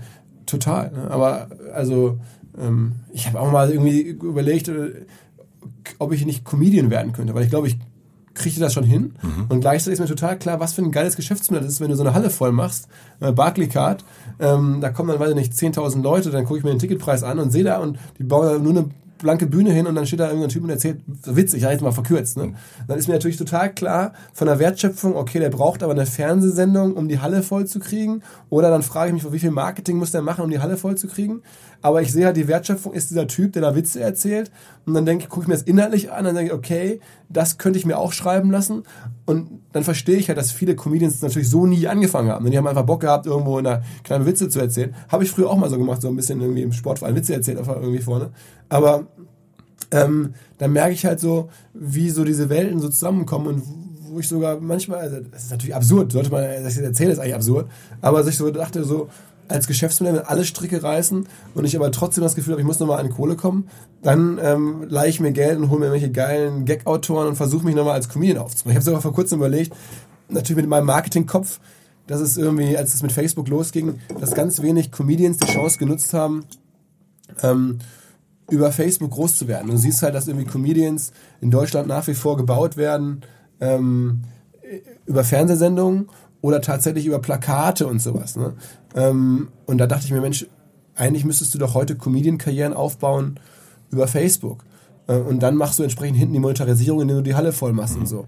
Und dann siehst du ja auch, es gibt ja so Fälle, ähm, äh, ich habe jetzt gerade den Namen vergessen, wo das jetzt langsam passiert, aber es war so, als ich das gedacht habe vor drei, vier Jahren, da gab es es halt noch nicht, da war mir aber total klar, jetzt wäre die Chance, sich als Comedian aufzubauen und ähm, auf diesem Kanal Facebook also die Reichweite zu generieren, um das dann hinten raus dann habe ich auch natürlich Respekt davor, sowas zu machen. Ich meine, du musst ja auch dann irgendwie da vor 10.000 Leuten auftreten. Das ist, äh, ja, also da habe ich großen Respekt vor. Aber ich finde, dann, dann denke ich über dieses Geschäftsmodell nach, hat inhaltlich und unternehmerisch Ähm, und das macht mir Spaß und das, das liegt mir halt irgendwie nah. Und die meisten Leute, die gehen halt rein und hören sich da Witze an oder, oder äh, und haben wahrscheinlich jetzt weniger so dieses, diese Denke in Geschäftsmodellen und Denke, wo kommen jetzt die Gags genau her, wie macht er das? Und natürlich ist es jetzt irgendwie naheliegend, weil wir mit Leuten sprechen, die solche Events produzieren und verstehen, was da für eine Wertschöpfung ist und so. Aber musst du das nicht dann auch manchmal trennen? Also, weil der künstlerische Prozess ist ja eigentlich frei von Zahlen. Also dann, nur dann ist er ja wirklich gut. Also im Sinne von, wenn du jetzt einen Text schreibst, wenn du dir dann Gedanken machst währenddessen, wie viele Leute den Text lesen und ob sich das lohnt, deine klar, Zeit und das so. Das ist mir total klar. Also man muss ja auch mal ein bisschen fragen, bei Comedians, äh, künstlerischer Prozess ist natürlich auch, das ist ja schon auch ein bisschen eine Produktion oder eine, eine Fertigung, da würde ich jetzt sagen. Nee, aber auch bei dir jetzt, wenn du jetzt ähm, auf dich zurückzukommen, ne, wenn du sagst, also wenn wir ne, die Feststellung, okay, das ist, du bist 50 Prozent vielleicht Künstler und 50 Prozent Unternehmer und du bist jemand, der macht inhaltliche, künstlerische äh, Sachen und aber auch Zahlensachen. Und das beides ist ja eben, das hatten wir ja gerade schon, so ein, so ein, so ein steht sich auch äh, gegenüber. Aber in dem Moment, wenn du dann sagst, du nimmst einen Podcast auf oder du machst, ähm, du setzt dich wirklich an den Inhalt, in dem Moment kannst du ja eigentlich nicht, also in dem Moment des, des, äh, des Entstehungsprozesses kannst du ja eigentlich nicht zahlenmäßig denken oder kannst du das? Nee, also natürlich nicht. Wobei man, ich, was ich aktuell mache, ist ja, also künstlerisch wäre zu hoch gegriffen. Da, da bin ich lieber wirklich ehrlich und bescheiden. Das ist eher, eher, ich nehme an der Medienproduktion selber teil, sagen wir es mal so. Ne? Also ich produziere selber einen Podcast, wo ich Gastgeber bin oder schreibe mal einen Artikel oder sowas. Ähm, aber ich habe halt irgendwie eine, eine ähm, ja, ein Interesse an der Medienproduktion überhaupt teilzunehmen und sehe da meine Rolle. Irgendwie habe das auch schon halt gemacht und ähm, viele haben das ja so gar nicht. Das ist auch ehrlicherweise für mich überraschend gewesen, als ich in, in die Medienwelt dann irgendwann reingekommen bin auf, auf, auf Konzernebenen und so, dass da ganz viele Manager gar keinen Zugang haben zu, zu den Inhalten, sondern eher, eher so managen und eine reine Manager-DNA haben. Und ich habe halt, glaube ich, eine DNA, in der ein Interesse für Inhalte jeglicher Art, die Eigenproduktion auf einem gewissen Niveau, auf einem niedrigen Niveau, aber auch der Respekt auf einem großen Niveau, die Beobachtung und das Interesse an den Menschen, die es machen, halt hoch ist und nicht nur das ähm, nicht, nur der, nicht nur die Gabe, das Talent, das managen zu können oder mhm. generell Sachen managen zu können. Das kriege ich einigermaßen hin, aber ähm, wahrscheinlich auch nicht so gut wie andere, aber dafür habe ich halt zumindest ähm, einen gewissen Zugang zu dieser anderen Welt auch noch. Was da glaube ich. Also es ist wirklich jetzt meine Einschätzung, ob das so stimmt, äh, wissen wir mal eine andere Frage. Ne? Also da wir gerade bei Comedian waren, was ist dein Lieblingswitz? Ähm, mein Lieblingswitz. Ähm, es ist ja immer so schwierig, aber ich habe vor kurzem äh, wirklich nicht mein Lieblingswitz, aber wenn du jetzt einen Witz hören willst. Ja, unbedingt. Also bist äh, ja Comedian demnächst. Nee, nee, nee, nee, Haben wir jetzt ja geleakt. Nee, nee, nee, nee. Also, ähm, es war mal ab und zu so ein Flash, dass ich dachte, das nee, ist einfach ein geiles Modell. Ne? Ja, unbedingt. Ich, ich, äh, wirklich so, so, so Typen wie so, ähm, ich sehe, den kenne ich jetzt nicht persönlich, aus der Ferne betrachtet, so, so Atze Schröders, das ist einfach ein geiles Modell. Ne? Der ist auch noch vor allen Dingen unbekannt. Der, nicht ganz, aber den, die meisten Menschen erkennen den gar nicht. Und dann schaltet er seine Perücke an und seine Sonnenbrille auf und dann macht er die Halle voll, dann geht er abends nach Hause, spielt das Programm 20 Mal runter, hat da echt gutes Geld verdient, mehr als die meisten Startups in Berlin jemals verdienen werden. Ähm, und setzt sich irgendwie hin und überlegt sich dann irgendwie, jetzt mache ich im nächsten Jahr nochmal eine neue Tour oder übernächsten.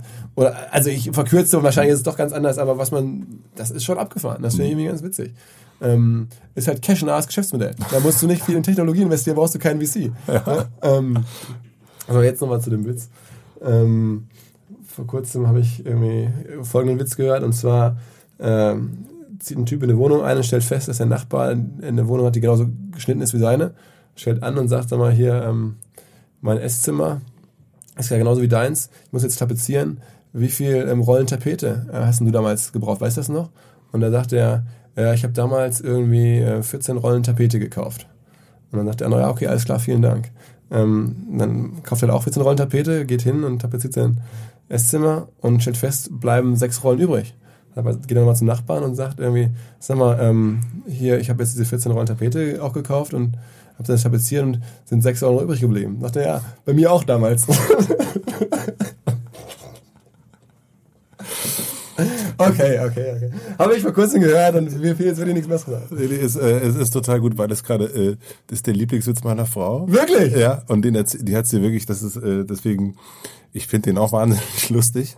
Und ähm, den, also ich habe den in den letzten zwei Wochen wirklich also so oft gehört, weil das äh, immer wenn man dann so einen Witz kennt, naja, dann weiß man schon, was kommt. Dann, nee, dann hat man auch vor allen Dingen, wenn man mal einen hat wieder, dann kann man den so in jedem äh, Dinner oder jeder bekannt, äh, jeden, dann, dann, irgendwann vergisst man den ja dummerweise. Das ist ja wie so, so ein Witzding, aber äh, ich mag den auch. Also das ist ein, ein Sweet. Wahrscheinlich ist der jetzt auch nicht irgendwie dann, wenn du ihn jetzt auch sofort kennst. Ähm, der liegt gerade in der Luft. ich ich glaube, er hat ihn irgendwie vor kurzem per WhatsApp geschickt und dann habe ich ihn. Naja. Ich habe noch drei schnelle Fragen fürs Ende. Dann, ja. dann, es geht auch noch von der von der Luft zuvor hier drin. Ja. Ähm, was ist der beste Weg, um Dankbarkeit zu zeigen? Ähm, naja, sie halt auch wirklich zu zeigen. Also ich glaube, das explizit zu machen, das auch wirklich zu sagen oder zu schreiben oder so.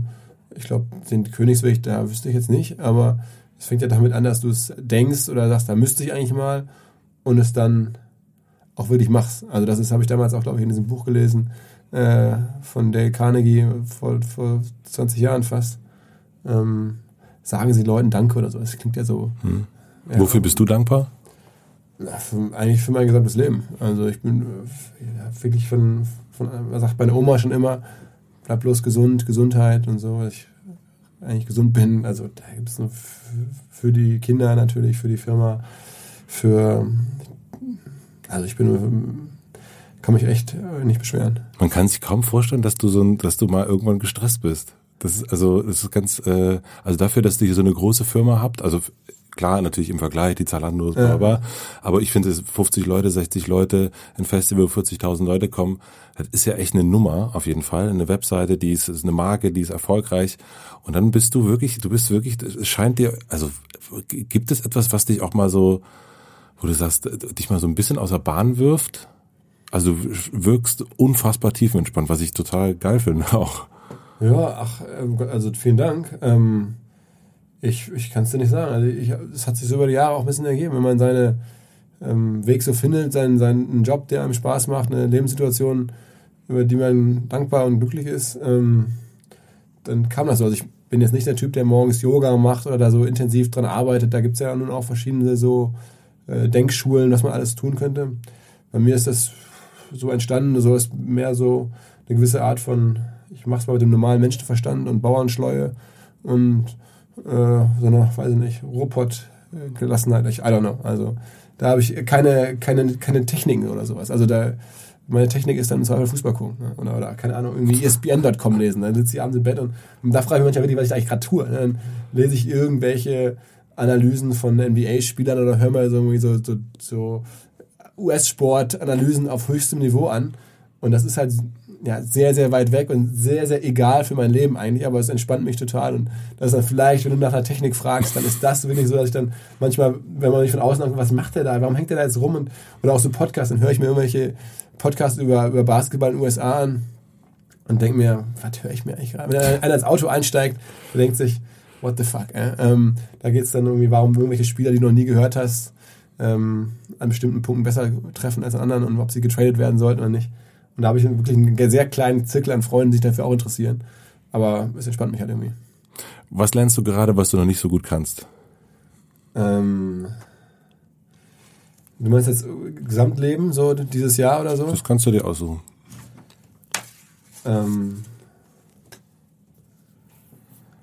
äh, notgedrungen älter werden, glaube ich wirklich. Also ich finde, jetzt so langsam kommt man mit Kindern, die jetzt vier sind und ähm, ich werde jetzt nächstes Jahr 40, also jetzt bin ich gerade 39 geworden.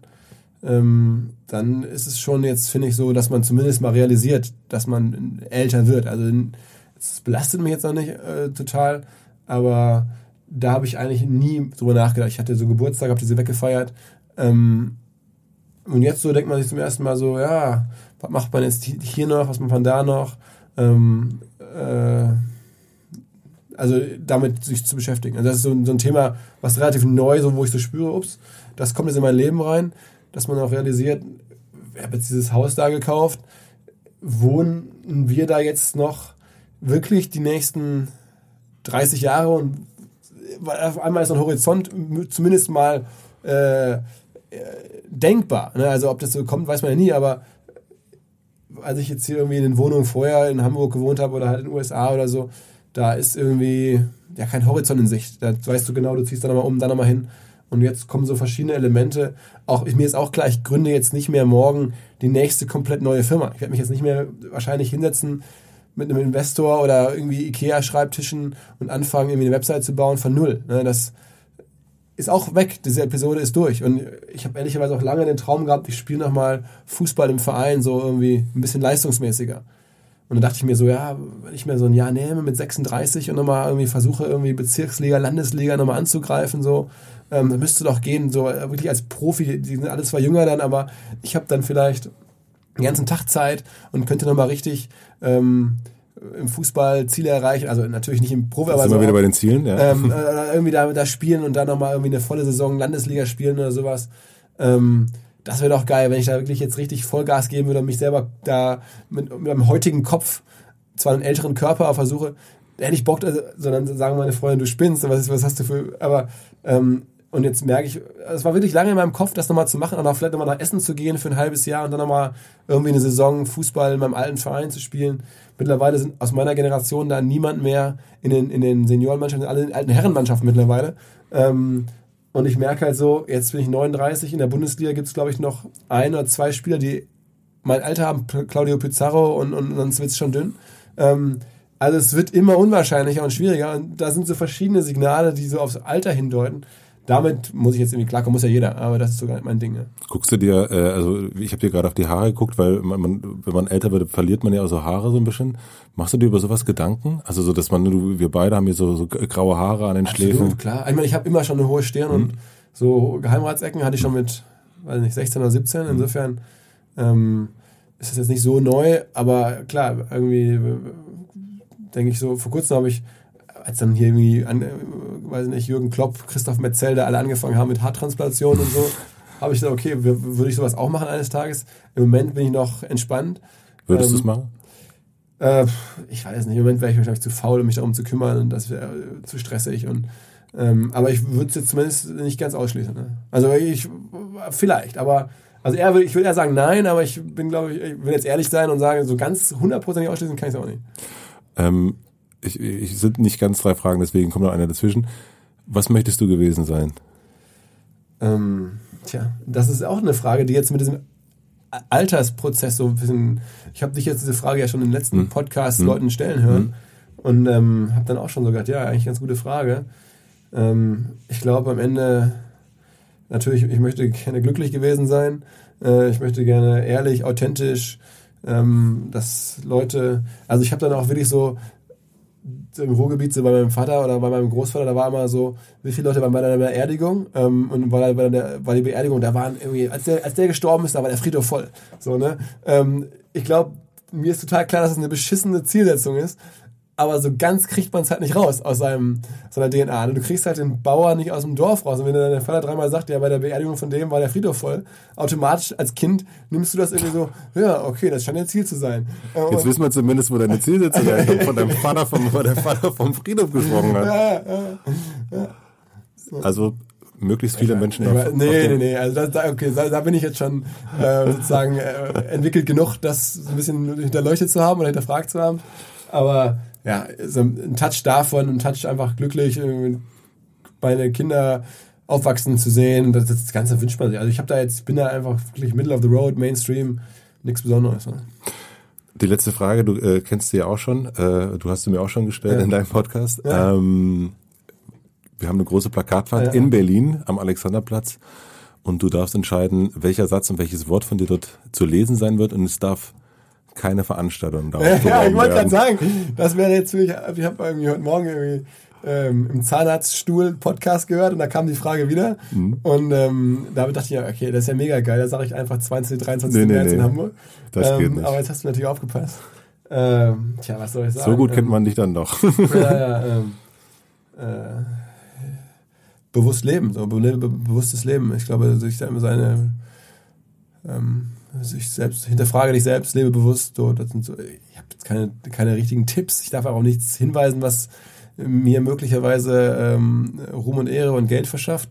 Also versucht man ja dann Tipps zu geben und ich, da hast du ja schon auch gute Tipps bekommen, von, von Atme bis hm. äh, Schreibe oder was auch immer. Also ich kann, glaube ich, nur empfehlen, äh, sich selbst wirklich zu hinterfragen und bewusstes Leben zu leben und dann immer, lass es verkürzen auf ähm, triff bewusste Entscheidungen. Triff bewusste Entscheidungen? Ja. Dein Philipp Westermeier? ähm, mach was, mach was, fang an. Mach was, so fang an. So. Hm. Also du musst dich entscheiden jetzt. Was ist es? Ähm, fang an. Ja, dann finde ich cool. Vielen herzlichen Dank. Sehr gerne. Danke, danke, dir für die Einladung. Es hat mich äh, äh, sehr gefreut und ich bin sehr, sehr gespannt auf das äh, OMR-Festival am 22. und 23. März 2018. Jetzt habe ich, hab ich dir den Gefallen getan. Äh, kannst du rausschneiden. Nein, nein, alles gut. Vielen herzlichen Dank. Es war, äh, äh, war sehr, sehr erhellend. Dankeschön. Danke dir. Stopp, stopp, stopp. Noch nicht ausmachen. Denn es kommt noch ein kleiner Nachtrag von Philipp. Als ich in Berlin aus dem Zug gestiegen bin, hat mich diese kleine Nachricht erreicht. Matze, jetzt bist du gerade raus und mir fällt ein viel besserer Spruch für die Plakatwand ein, der mir irgendwie gerade nicht eingefallen ist, als du mich gefragt hast. Und da ähm, kam ich irgendwie nicht drauf. Ich habe vor kurzem einen Spruch gehört von meinem Kumpel Mo, der mir echt irgendwie häufig durch den Kopf geht und der vielleicht echt besser wäre. Und zwar heißt der Spruch, jetzt sind die guten alten Zeiten. Irgendwie finde ich das ganz interessant, ganz plakativ und trifft mich gerade so ein bisschen und vielleicht auch Menschen, die das dann am Alex lesen würden. Also, vielleicht kriegen wir es ja noch rein oder wir hängen es irgendwie an den Podcast dran oder, oder, oder. Viel Spaß, viele Grüße, Philipp. Vielen herzlichen Dank an Philipp für den Nachtrag, finde ich super, nehme ich sehr, sehr gerne. Vielen herzlichen Dank an euch fürs Zuhören. Ich freue mich wie immer, wenn ihr den Podcast abonniert. Ich freue mich, wenn ihr eine Bewertung hinterlasst, wenn ihr einen Kommentar hinterlasst. Zum Beispiel, welchen Gast ich als nächstes einladen sollte und normalerweise gibt es am Ende immer eine kleine Podcast-Empfehlung zum Weiterhören. Heute sage ich mal, geht einfach zu Bookbeat und hört euch das Panikherz von Benjamin von Stuckrad-Barre an. Wenn ihr Lust habt, bei den Online-Marketing-Rockstars dabei zu sein, dann könnt ihr einfach auf die Webseite gehen und mit Hotel OMR bekommen die ersten 50 Menschen, die sich dort ab dem 28.02.2018 melden, freien Eintritt zur Expo. Das ist doch super. Vielen herzlichen Dank an UMR, vielen herzlichen Dank an alle Menschen da draußen. Gute Nacht, guten Tag und auf Wiedersehen. Euer Matze.